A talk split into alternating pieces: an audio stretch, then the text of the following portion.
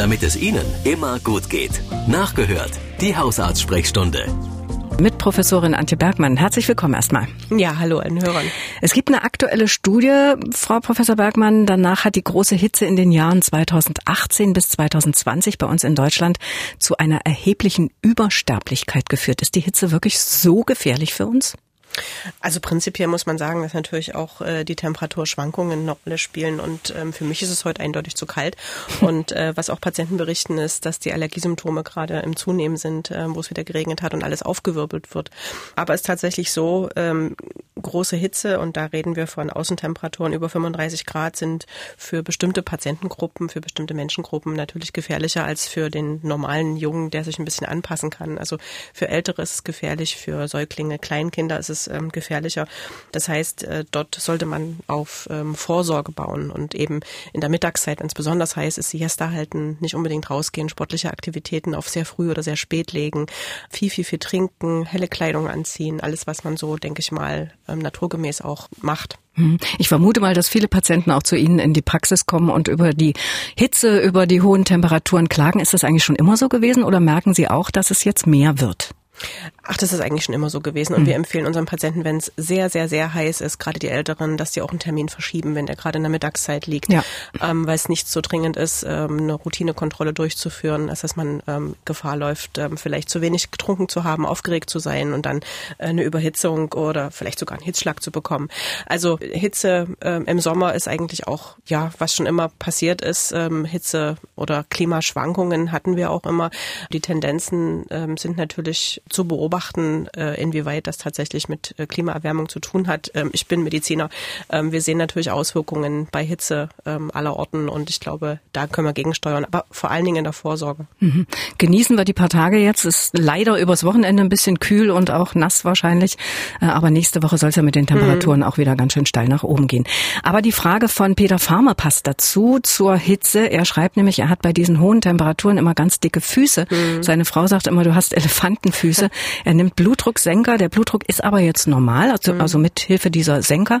Und seine Frage, was kann das sein mit den dicken Füßen? Das betrifft viele Patienten.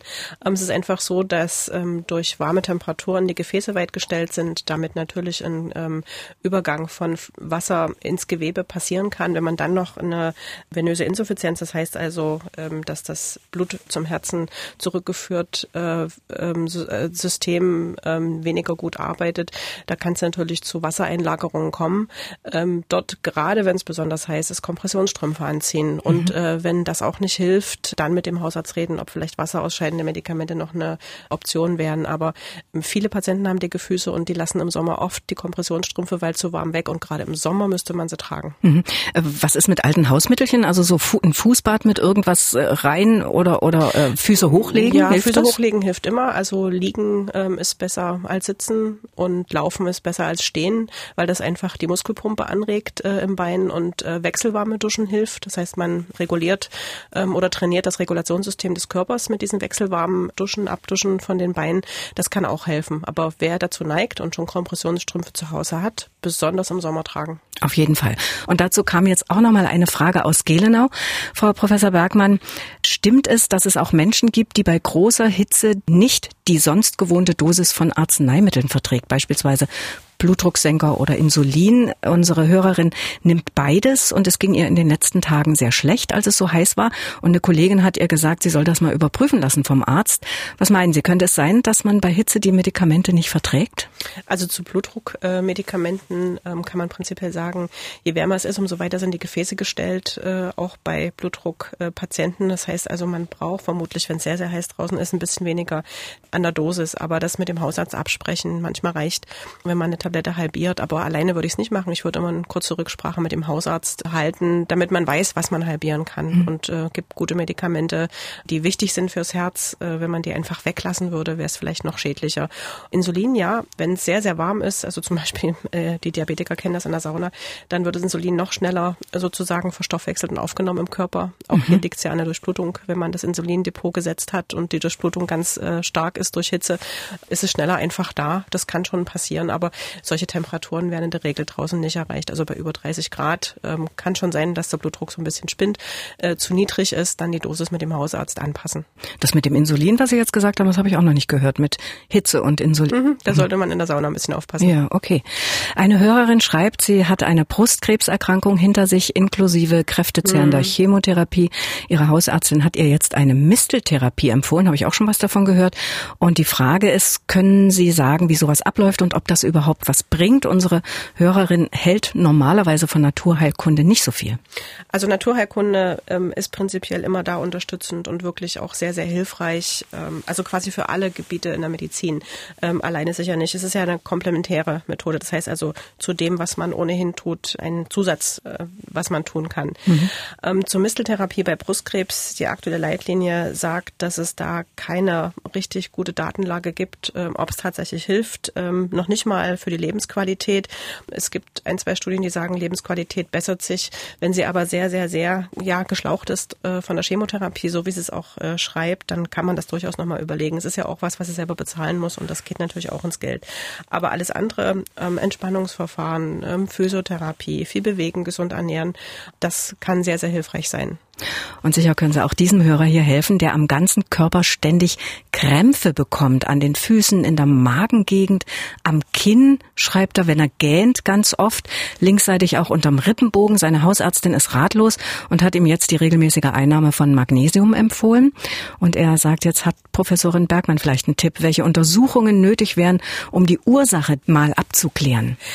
Ja, ich denke, die Hausärztin wird ihn angeschaut haben und vielleicht auch mal Blut untersucht haben. Manchmal ist es auch eine Nebenwirkung von bestimmten Medikamenten. Ich denke da zum Beispiel an wasserausscheidende Medikamente, ähm, die so eine Krampfneigung unterstützen könnten. Aber das äh, Magnesium ist eine gute Idee. Kann man im Prinzip äh, auch höher dosiert nehmen bis zur Durchfallgrenze, sage ich meinen Patienten immer. Also wenn man merkt, man bekommt Durchfall, wieder die Dosierung ein Stück zurücknehmen. Mhm. Hat aber ansonsten keine Nebenwirkung und ähm, vermindert äh, so das Krampfpotenzial und verbessert ein bisschen. Gibt noch ähm, ein, zwei andere Medikamente, aber das wäre dann nachfolgend. Man mhm. sollte nochmal mit der, mit der Ärztin sprechen. Dieses Magnesium, da gibt's ja diese Sprudeltabletten und es gibt auch andere Tabletten, die man einnehmen kann. Was ist besser? Wissen Sie das? Oder das ist, ist das gleich? im Prinzip, was der Patient äh, besser verträgt mhm. oder ähm, wo er denkt. Also manche haben mit Tablettenschlucken ein bisschen ein Problem und mögen lieber Tropfen oder Sprudeltabletten, wo es aufgelöst ist. Geht beides. Mhm. Die nächste Frage kommt aus Weixdorf. Seit Jahren leidet unser Hörer unter Heuschnupfen. Bei einem Allergietest ist jetzt rausgekommen, dass er auch gegen Baumpollen, Frühblüher, Hunde, Hausstaub und Schimmelpilze allergisch sein soll. Er wollte eigentlich bald eine Hyposensibilisierung beginnen, aber ein Bekannter hat ihm jetzt erzählt, dass das nur geht, wenn nicht mehrere Allergien bestehen, sondern nur eine. Die Frage ist, stimmt das? Das stimmt nicht. Also die Schwarmintelligenz ist nicht immer äh, zielführend. Ähm, es ist so, wenn man ein, zwei Allergien hat, ähm, hilft es oft äh, ganz gezielt, besonders äh, gegen die belastendsten von den Allergien vorzugehen mit so einer spezifischen Immuntherapie. Und ganz oft ist das Immunsystem sehr schlau und lernt und äh, auch alle anderen Allergien äh, werden ein bisschen runtergedimmt. Und ähm, womit man beginnt, also gegen Hundehaare wird man das nicht durchführen, sondern einfach Hunde meiden. Das ist bei Tierhaaren ähm, die einzige Variante, die gut hilft. Man kann aber mit Frühblühern äh, jetzt im Herbst natürlich starten und auch gegen Schimmelpilz versuchen vorzugehen ähm, oder Hausstaub. Und äh, wenn man sozusagen die Immuntherapie beginnt, kann es sein, dass alles ein bisschen besser wird. Und wir haben noch eine Hörerin aus Leipzig, die hat geschrieben, dass sie Probleme mit ihrer rechten großen Zehe hat. Die macht manchmal Beschwerden. An dem Zehennagel äh, war früher mal ein Nagelpilz. Der Zehennagel ist nun nicht mehr so glatt wie früher. An den Rändern des Nagels entstehen ganz plötzlich Schmerzen und es fängt so richtig, schreibt sie an, zu drücken. Was kann das sein? Ja, klingt eher jetzt äh, wie so ein bisschen Infektionsbeginn, ähm, falsche Fußpflege, ähm, vielleicht falsches, falsches Schneiden. Ähm, soll sich mal äh, dem Hausarzt, wenn es besonders schmerzhaft ist, ähm, vorstellen. Der schaut dann drauf, äh, schließt eine akute Infektion im Nagelbett aus oder in der Nagelumgebung. Und was ich empfehle, ist, wenn man Probleme hat mit den Nägeln, dass man vielleicht zur Fußpflege geht, äh, gibt auch die medizinische Fußpflege, die das sehr, sehr hervorragend ähm, hinbekommt, dass die Nägel nicht einwachsen. Und eine interessante Erfahrung, Frau Professor Bergmann, hat eine Hörerin aus Dresden gemacht. Sie ist nämlich von einer Spinne gebissen worden. Das hat wohl mächtig gezwickt. Sie konnte das Tier auch identifizieren, weil es danach auf den Fliesenboden zu Hause gefallen ist. Eine kleine Spinne, sehr klein, aber der Biss hat sich irgendwie fürchterlich entzündet. Haben Sie davon schon mal was gehört? Und wie behandelt man sowas, wenn sich da so eine Entzündung bildet?